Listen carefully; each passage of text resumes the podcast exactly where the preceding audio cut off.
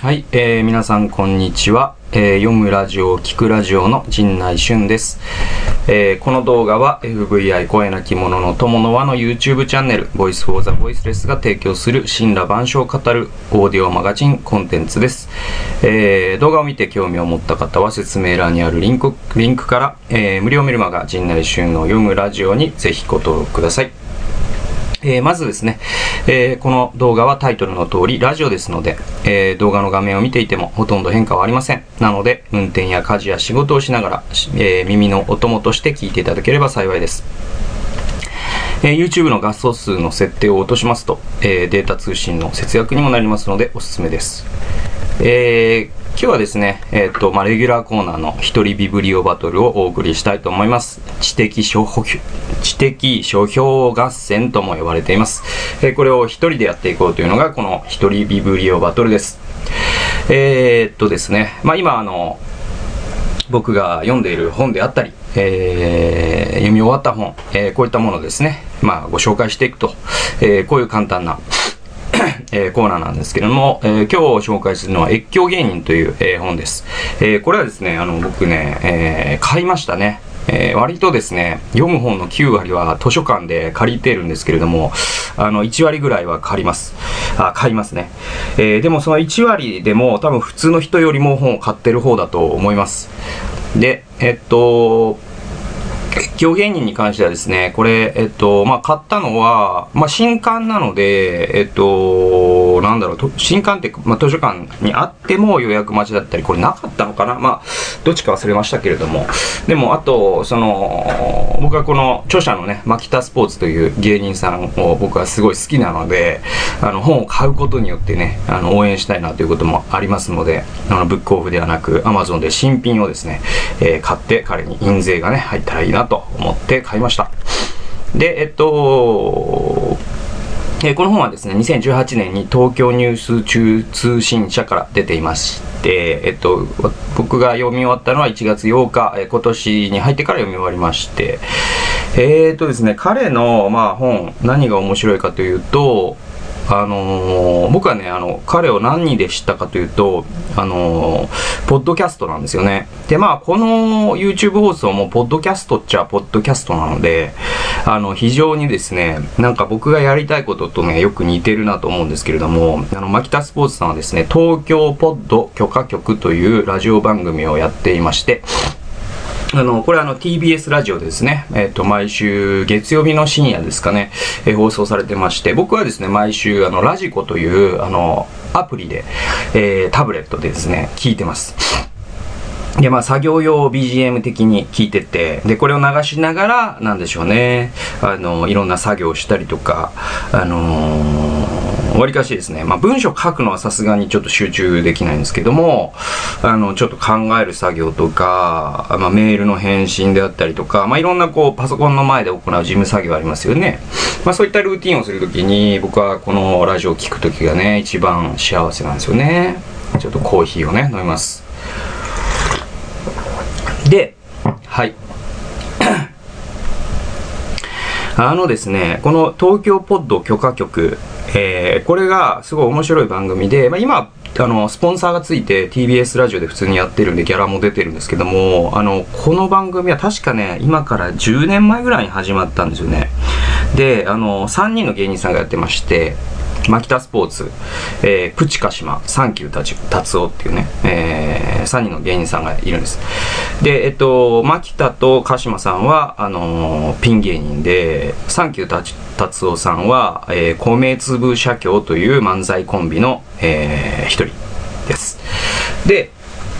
えっとですね、彼らはずっとですね、オフィス北野、あの、北野武の、まあ、芸能事務所ですね、まあ、水道橋博士さんとか、そういう人たちが、あのー、所属している、えー、芸能事務所の芸人だったんだけれども、えー、っとですね、今、鍋プロにいるのかな？渡辺エンターテインメントに移籍したんですよ。で、それがまあ、その事務所のお家騒動みたいのがあって、結局こう、あの、事務所が、まあ、たけしさんが、あの、北野たけしを脱退してしまったので、もう、あの、養えないってことになっちゃって、で、彼らはフリーエージェントをするんですよね。で、まあ、鍋プロが手を挙げてっていう形になって、今、鍋プロの芸人になってる。で、えっと、話を戻しますと、あの、えー、オフィス北野にいた頃に彼らがこの東京ポッド許可局を始めたのは確か2008年とかって言ってたのかなだから今からもう11年前とかなんですけども、えー、その頃ですね、あのー、彼らはあのね、まあ、3人で話してる内容がすごい楽しかったんでしょうねであこの会話ってなんかもったいないなと。自分たちだけのものにしとくのは、みたいな話をして、で、彼らはですね、あのー、最初はマキタスポーツの家で、で、徐々にですね、あの、ルノワールっていう喫茶店ありますよね。で、あそこに3人集まって、あのー、IC レコーダーってあるじゃないですか。で、あれを真ん中に置いて、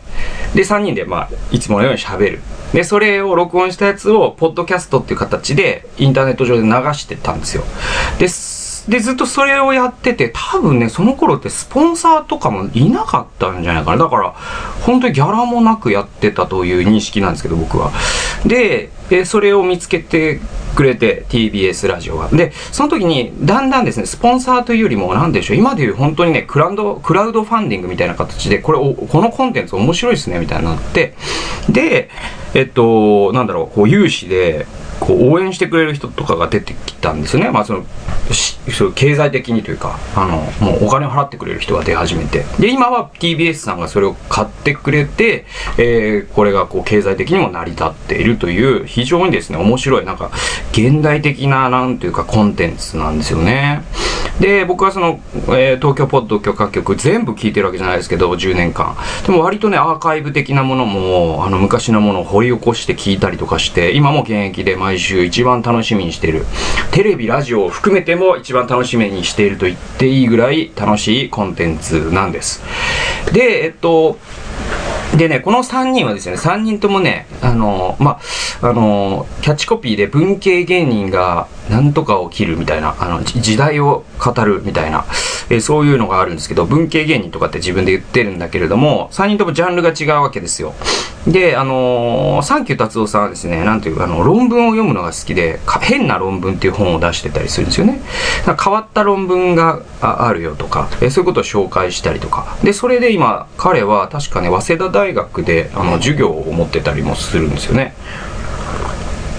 あとですね、彼は、サンキュー達夫さんは、あとはそのサブカルですね、なんか萌えアニメとか、ボーイズラブとか、なんかそういうのにすごい詳しいと。で、あとですね、彼は自称芸人でもあって、あの、辞書をすごい読むのが好きなんですよ。だからなんかね、あの、新しく広辞苑が、あのー、改定された時に、彼もなんか何項目か書いたらしいですね。えー、そういうまあ、趣味がこう仕事に変わっていったというね、えー、形なんですよね。で、えっと、プチカシマさんはですね、僕はもう、すごい好きで、えっ、とですね、彼の分野は、あのね、時事芸人って言いまして、今ね、結構ね、彼は、その、僕、全くそういう、その手の番組を見ないから、本当見たことないんですけど、どうやら、なんだその昼間のこう報道番組とかね、あの、バイキング的なやつとか、あるじゃないですか。その午後にやってる、こうワイドショー的なやつ。で、ああいうのにコメンテーターとして出るようになってるぐらい、時事芸人として認知されてきてるんですけども、彼がなんでそうなったかっていうと、彼は普通に、その、おじさんメディアっていうのが好きで、そのね、彼はね、確かね、新聞を10紙取ってるんですよね、自費で。で、あの、もうスポーツ新聞からメジャー紙まで、全部目通すんですよ。で、雑誌も文春からフライデーから全部目通して、で、こう世の中を、なんて言うんでしょうね、世の中を面白がるというか、で、世の中を面白がるっていうと、なんか不謹慎みたいに聞こえるんですけれども、でも彼の場合は、あのー、なんだろうな、こうあのねプロレス的に見るって彼は言うんですけれども。あのですね教養としてのプロレスという本をプチカシマさんは書いてるんですね。で、それがまた非常に面白いんですけれども、またいつか紹介したいと思うんですけれども、要は彼が言いたいのは、彼のね、ルーツはプロレスなんですよ。で、プロレスって実はですね、すごいね、あのー、多角的に世の中を捉える上での練習になるんだって彼は言うわけですよ。で、えっと、活字プロレスって聞いたことある人がいるかどうかわからないんですけども、週プロと週言っていうね、のが昔ありまして、で、今、週刊ゴングはなくなっちゃった、えー、で、えっと、週プロしかないんですけれども、で、その時に名編集者のターザン後藤とか、あのね、えー、いう人がいて、えー、っと、でとにかくですねあのータターザン、ま、山本かな？で、えっと、まあ、とにかく彼らがやったことは何かっていうと、そのプロレスっていうのをメタ的に楽しむっていうことを、するわけですよ。でつまりどういうことかっていうと、そのマッチがありますよね。で、その、その背景にドラマがあるんですけれども、そのドラマをちょっとなんて言うんでしょうね、こう、メメタって言いまして、ちょっと引いた視点から語るんですよ。で、分析して、まあ、評論ですよね、言ってみたら。で、えそういったことを、もう一回楽しむことができると。で、その物語を楽しむことができるし、その、こう、この試合の裏を楽しむことができるしとかっつってそういう世の中が重層的に見えてくるわけですよ。でこのマッチっていうのはこう、まあ、普通にテレビで放送されてる文脈ではこういうものだけどもでもシュープロを読むといやこんな裏もあったのかっていうことが見えてきたりとか、えー、してつまりこうある出来事に対して、えっと、こっちから見ることもできるし裏側から見ることもできますよね。これ複眼的な視覚っていうんですけれどもプロレスってもうまさにね構造的的にそうなってるんだっていうふうにプチカシマさんは言うんです。えというのはプロレスっていうのは実はあのなんだろうな、あの、ちょっとや、八百長的なニュアンスでプロレスするっていう、っていう言葉があるのを考えても分かるように、いや、それお前、プロレスだろ、それっていうのは、つまりガチじゃないだろってことなんですよ。で、プロレスするの逆、逆は何かというと、対義語は何かというと、こんな言葉ないけど、総合格闘技するなんですよ。ね？あの、マジでもう殴り合いとかなんですよ。でも、プロレスって、もう、あの、当たってないキックとかを痛がったりしてますよね。あと、こう、トップロープに登った時に、ふらふらそっちに寄っていって、ちゃんと当たるところに、えー、行ってあげたりしてるとか。で、そういう構造があるんだけど、見る人はそれを分かった上でマッチを楽しむことができるという、そういうね、本当にこう、何重にも、なんていうかね、こう、あのー、文化的な行為なんですよね。だからこうガチのスポーツというのとはちょっと一線を画するところがあって、で、プチカシマさんはそのプロレスというものによって僕は世の中を複眼的に見ることを学んできたんだっていうことを教養としてのプロレスっていう本で語ってると。で、これはまたいつかあの詳しく話したいと思います。で、えっと、さ、えー、このマキタスポーツ、本題に戻りますけども、マキタスポーツさんは、えー、彼の分野はですね、彼音楽なんですよ。えー、彼ね、歌めちゃくちゃうまいんですよね。で、あとね、モノマネとかもめちゃくちゃ器用で、で、彼のモノマネとかはね、本当に面白いです。あの、ぜひ、何らかの形で見ていただくと、非常に面白いと思うんですけれども、で、えっと、彼は、あのー、そういったことが得意なんですよね。で、あとですね、あの、マキタスポーツさんはですね、やっぱね、なんかこう、地頭がめちゃくちゃいいんですよね。まあ、他の2人もいいんですけれども、でも特にね、このマキタスポーツさんは非常にですね、その言葉、ワードセンスっていうのがもうキレッキレででして、で、とても僕はもう憧れるというか、もう本当にすげえなと毎回思う以外のことはできないんですけれども、で、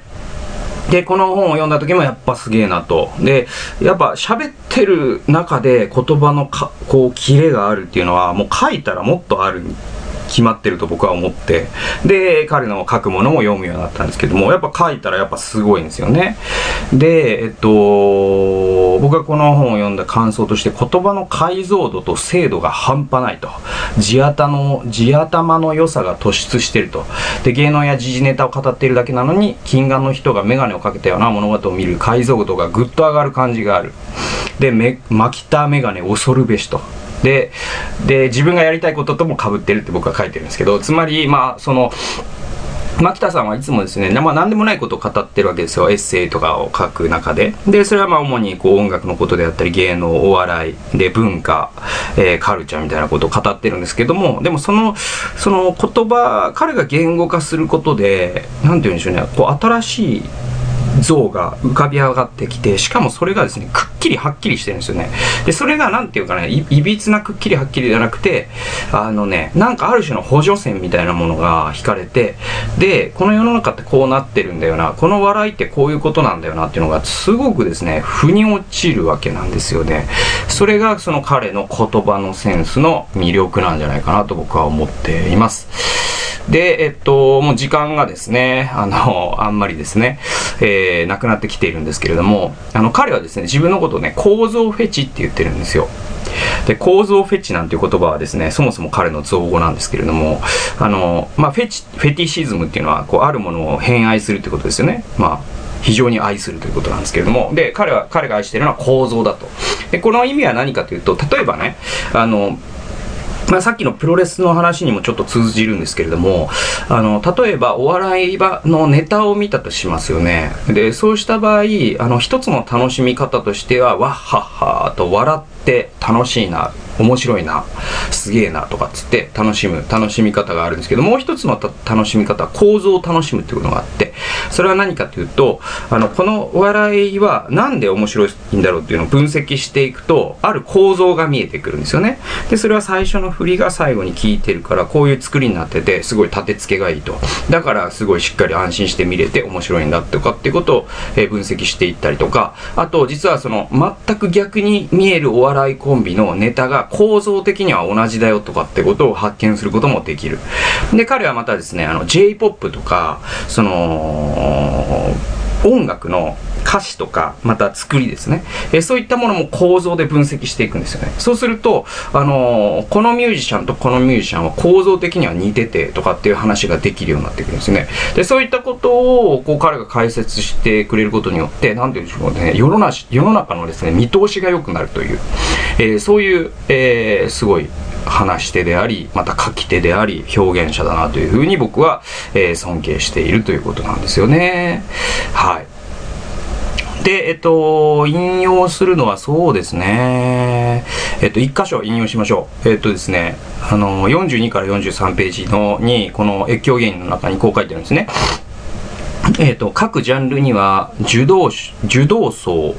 不動層、求動層がいます。受動層はまだただ受け受け取るだけの人。えー、求動層は、えー、探求する人。不動層は、えー、受動層よりの、よりの人もいるし、求動層よりの人もいるゾーン。はい。えー、受動層、不動層、求動層がいて、で、まあ、不動層っていうのはその中間だよっていう話ですね。で、えー、求動層よりの、えー、不動層の連中が丸々警察になってはしゃいでいるような気がします。が、詳しくはわからないので、それは置いときます。で、えー、不動、えー、受動層、不、不動層、えー、弓道層の上に存在しているのが極道だと僕は考えます。えー、極道は文字通り極めちゃってるので人の世話を焼いたりしません。そんなことに血道を上げる暇はないので自分一人でどんどん極まっていくだけです。えー、そういう人から見たら〇〇警察なんて言っている連中なんかはエセだしただの焼きもち焼きってことでいいんじゃないかと。えー、これちょっと説明が必要なんですけども彼はまあこのコラムで何を書いてるかっていうと〇〇警察って増えたよねみたいなことを言うんですね。で、えー、っとですね、〇〇警察、えー、例えばですね、あのね、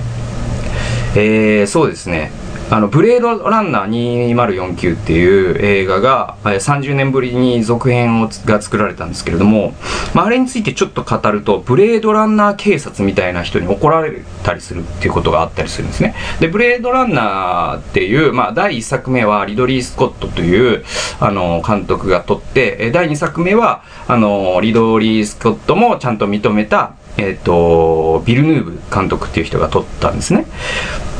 で、とにかくその第1作目というのが非常にですね、カルト映画と言いまして、あの、興行収入的には、えっ、と、そこまで大ヒットしたわけではないんですけれども、その後にもうめちゃくちゃ人々に見られたし、真似されたし、社会全体に影響を与えたんです。で、あの映画がなければ、あのね、マッドマックスってありえないんですよ。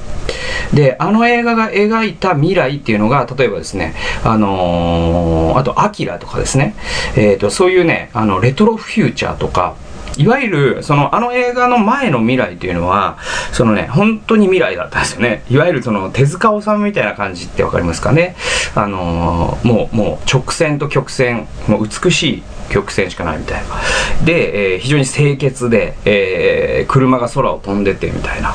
あの、非常に理想郷みたいな未来だったんですけれども、あのリドリー・スコットが、ブレードランナーという、えー、映画の中で、え、見せた未来というのは全く別だったんですね。それは、あのですね、非常に技術は進歩していて、なんかもうインターネットの表現みたいのもあるわけですよ。で、しかも空飛ぶ車もあると。だけど、それがある空間というのはえっ、とですねなんかねアジアの雑居ビルみたいな感じなんですよね。でだから新宿の、あのゴールデン街みたいなの中に未来があるんですよ。でそれが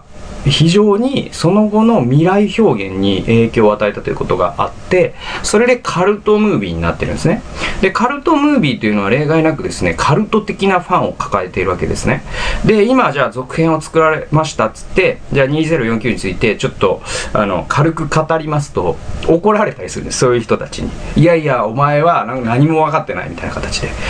で、えー、そういうことってありますよね。あの、もう、スター・ウォーズとかもまさにそうですよね。えー、すごい警察がいるわけですよ。で、その警察に、こう、半端なことを言うなとかっつって怒られる。で、そういう怒る人のことを、まあ、〇〇警察と、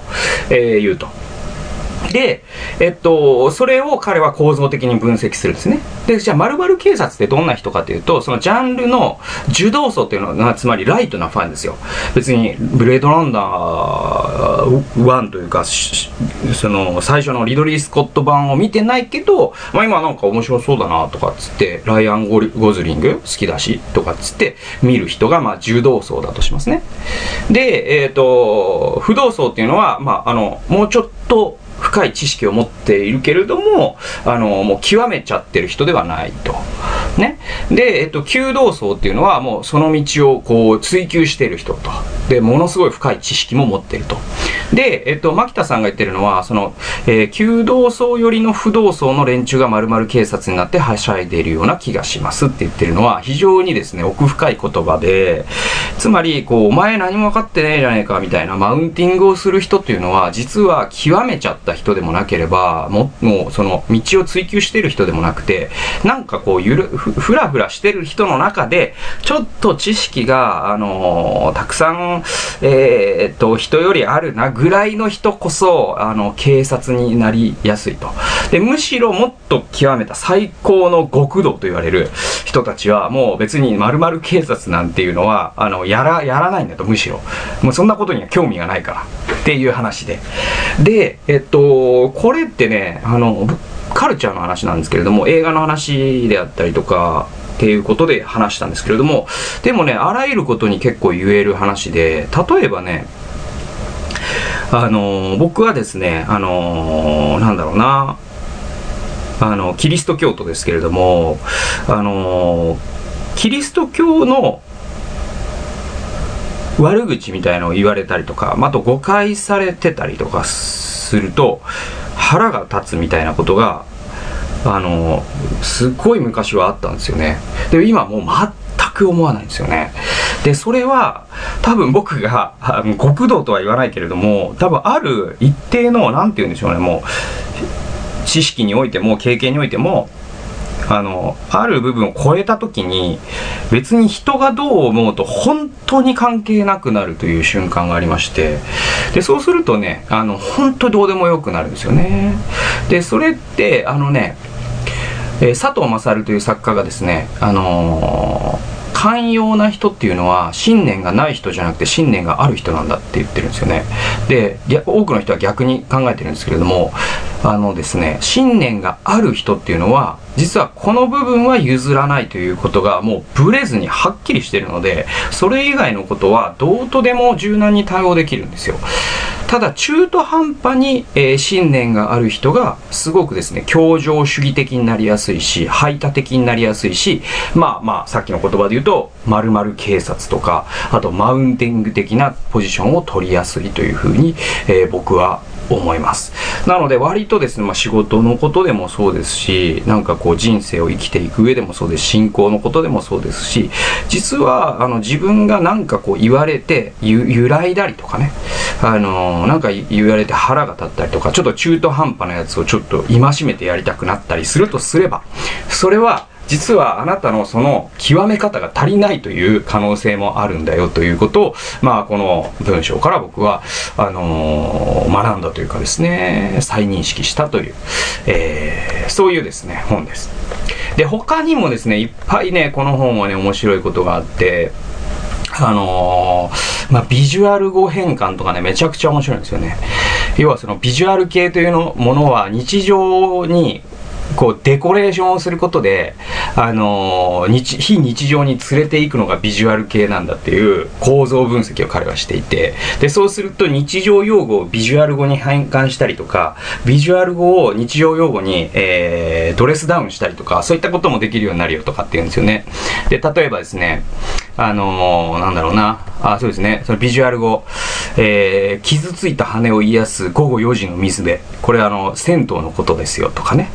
はい。えー、茨に傷つきたどり着く秘境。これ山菜採りのことですよとかね。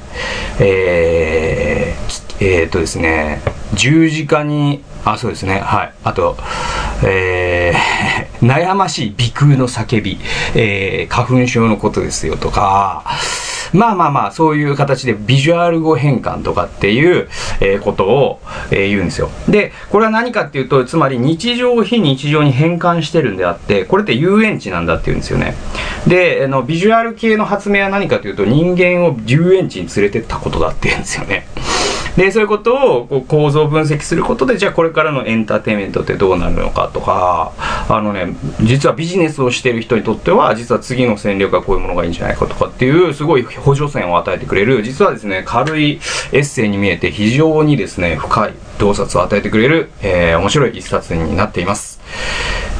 ということで、はい、えー、今日ご紹介したのは越境芸人、マキタスポーツさんの越境芸人でした。はい。えー、動画をご視聴くださり、えー、今日もありがとうございました。えー、気に入ってくださった方は、えー、右下のベルマークを押してチャンネル登録してくださいますと嬉しいです。それではまた来週というか、次ですかね。はい。さようなら。